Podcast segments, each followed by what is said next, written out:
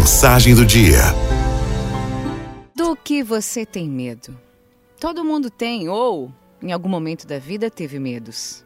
Pode ser de aranha, de barata, de avião. Pode ser do mar, até de fantasma. Medo é coisa que dá em gente, não é? E até é bom porque ajuda a nos proteger dos perigos do dia a dia. Mas tem medos que paralisam a vida, que impedem a gente de crescer. Quando a gente ama alguém, tem medo de perder. Rejeição dá medo mesmo. Quando a gente tem um trabalho, tem medo de perder. Desemprego dá medo mesmo. Mas sabem o que é pior que o medo? Pior que o medo é a falta de ousadia, de coragem de arriscar, de persistência. O medo do novo, o medo da mudança, o medo da recusa, o medo da velhice. Isso tudo é medo que vai adiando a felicidade da gente.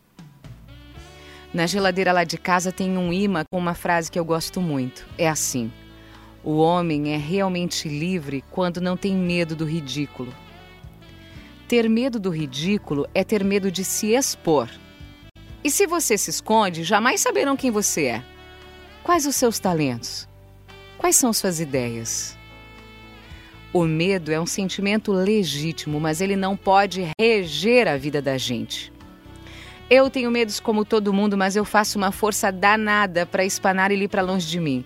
E vou dizer uma coisa para vocês. Todas as vezes que eu superei o medo, eu fui feliz. Ou, no mínimo, aprendi coisas muito importantes. E o medo da morte?